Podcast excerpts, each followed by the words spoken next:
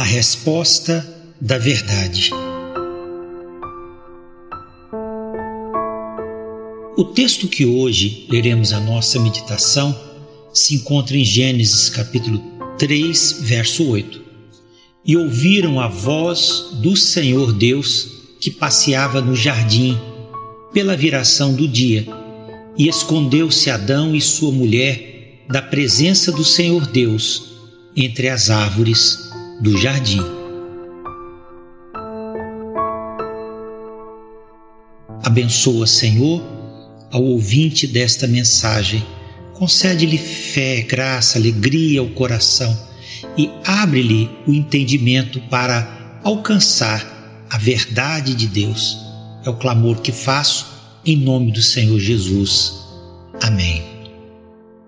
Quando olho para o meu neto mais novo, de dois anos, o Joaquim, e vejo seu sorriso fácil, seus sentimentos puros, seu rosto angelical e sua alegria simples, imagino como eram e viviam os seres humanos no jardim do Éden.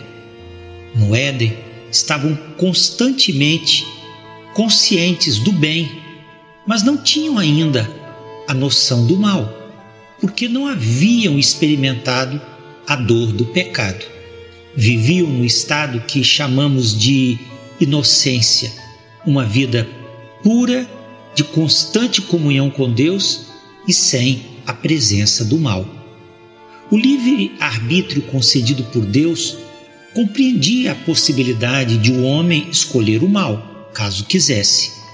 Era uma opção possível, mas não necessária. Deus havia concebido a vida do homem no Éden, dotando-o de uma felicidade que não dependia da escolha do mal.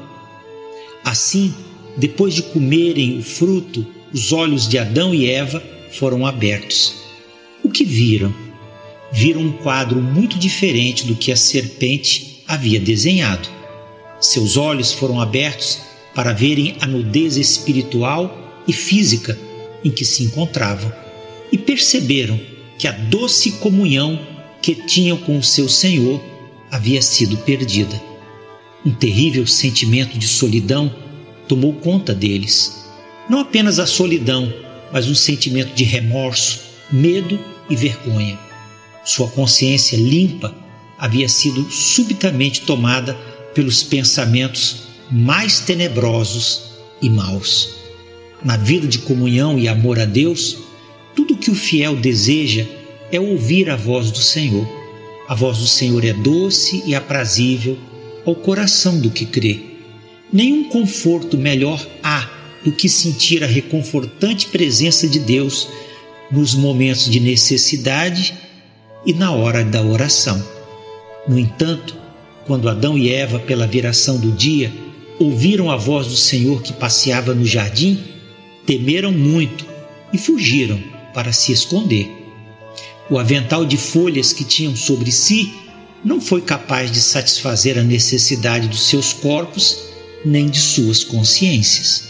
O pecado produz na vida do pecador tanto a vergonha como o sentimento de culpa. Essas duas coisas geram medo e o desejo de se esconder. O pecado faz do homem um covarde.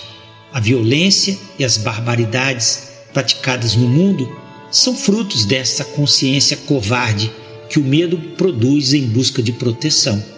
A Bíblia chama isso de má consciência. As árvores do jardim que haviam sido colocadas por Deus para serem agradáveis à vistas e boa para a comida foram transformadas num lugar de esconderijo e numa barreira entre o homem e Deus. A mente pecaminosa do homem fez da natureza um Deus que tomou o lugar do verdadeiro Criador. A vida natural passou a ser vista como um laboratório onde os seres vivos se autorreproduzem para gerar novas formas de vida sem precisar da ajuda de Deus. Um recinto que trancou as portas e deixou Deus do lado de fora.